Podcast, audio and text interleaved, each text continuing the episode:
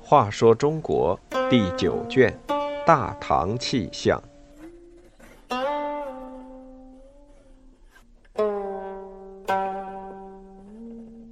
二十四，猛虎斗鸡狮。隋文帝知道，能害死老虎的不是山里的其他猛兽，而是老虎身上的鸡狮。隋文帝觉得自己身上也有鸡狮，那就是。长得最像他的四皇子。隋文帝称帝后，五个儿子都立了王位，老四杨秀被立为越王，虽然只有九岁，也被派往蜀地总管二十四州军事。这当然是象征性的。九岁的皇子，与其说上任做官，不如说到天府之国做了一次梦幻旅游。就过了一年。皇上就把他召回长安。一晃十多年，杨秀长成身材魁梧、留着美髯须的英俊青年，父亲很是喜欢，因为他和懦弱无能的三皇子性格迥异，相貌秉性都和自己十分相似。但杨秀重回蜀地，隋文帝又担心他日后和兄长争夺皇位。杨秀确实不甘心只在蜀中称王，朝廷派兵部侍郎袁衡到蜀州视察，杨秀便对他进行了拉拢。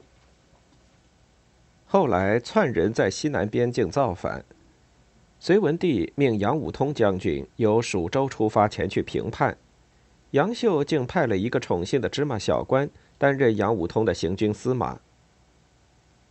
隋文帝对杨秀到处安插亲信的做法十分不满，他曾经意味深长地对左右说：“坏我法度的人必然是我自己的子孙，就好比山上的猛虎，没有什么动物可以战胜它；隐藏在老虎皮毛间的鸡尸，却可以咬它的肉，吸它的血。”隋文帝自知文韬武略并不比周武帝高明。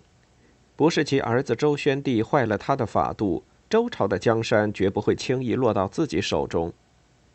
在隋文帝眼里，周宣帝就好比藏在周武帝这只猛虎身上的鸡尸，可惜武帝没有把他捉出来掐死。隋文帝可不是容得鸡尸的老虎，他开始对杨秀起了戒心，逐步削减他手中的权力。杨秀自觉无法施展自己的抱负，慢慢变得灰心丧气，生活也逐渐奢侈荒淫起来。尤其是直率的大哥杨勇被废，表面温存寡语的二哥杨广当上太子，杨秀更觉烦躁不安。他觉得生活中的一切都是冥冥之中的神灵预先安排好的，所以他把算命卜卦的术士和画符念咒的巫婆神汉。都请到王府来。有个测字先生说：“秀字上合下乃，单这合字就可以拆成八千二字。可见越王如果当上皇帝，大隋江山乃可延续八千载。”也有的巫师劝他去祷告西岳华山的慈父圣母，请他们在冥冥之中开导皇上。好让他当皇位继承人。杨秀的种种迷信举动被远在长安的太子杨广打探得一清二楚。杨广便把弟弟的所作所为通过杨素添油加酱全报告给了隋文帝。长子杨勇刚被罢黜，三皇子杨俊去世未满两年，现在又出了杨秀这桩事，隋文帝自然非常痛心。于是派大将独孤凯去蜀地任总督，把杨秀替换回京。杨秀从小在隋文帝身边长大，对父亲刚愎自用的性格十分清楚。从蜀州回到长安，他连忙去向父皇认罪，可隋文帝拒绝和他会面。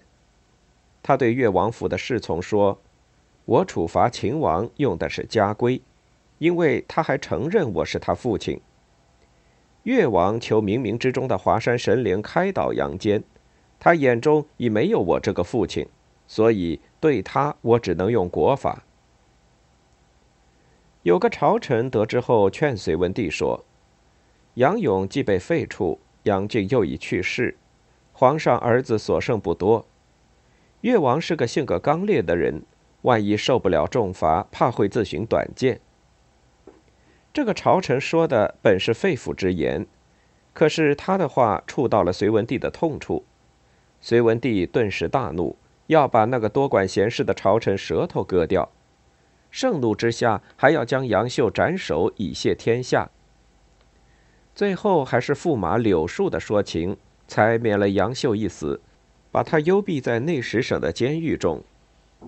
隋炀帝登基做皇帝时，杨秀仍被关在狱中。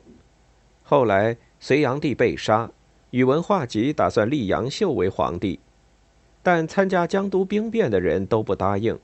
最后只好把三皇子杨俊的儿子杨浩立为傀儡皇帝，而把杨秀处了死刑。隋文帝自以为从虎皮中捉走一只鸡尸，可他哪里知道，在斑斓的虎皮下有着捉不尽的鸡尸。